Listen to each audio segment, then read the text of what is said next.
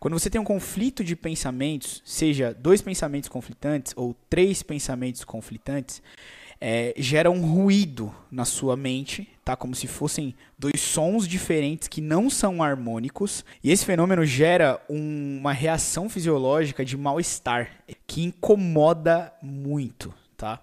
E existe uma necessidade de resolver a dissonância cognitiva. Ou seja, quando dois ou mais pensamentos entram em conflito dentro da sua cabeça, digamos assim, você precisa escolher como que você vai resolver para um lado ou para um outro. É por isso que muita gente está o tempo todo naquele estado comportamental de concordar e discordar. Você já percebeu? A maioria das pessoas, principalmente quando a gente está dentro de contextos competitivos, como política, religião, esporte, até mesmo em ambientes corporativos, já percebeu que a maioria das pessoas que estão nesse contexto, elas estão sempre em estado de concordar ou discordar? Você raramente vai encontrar uma pessoa que está no estado de simplesmente não ligar.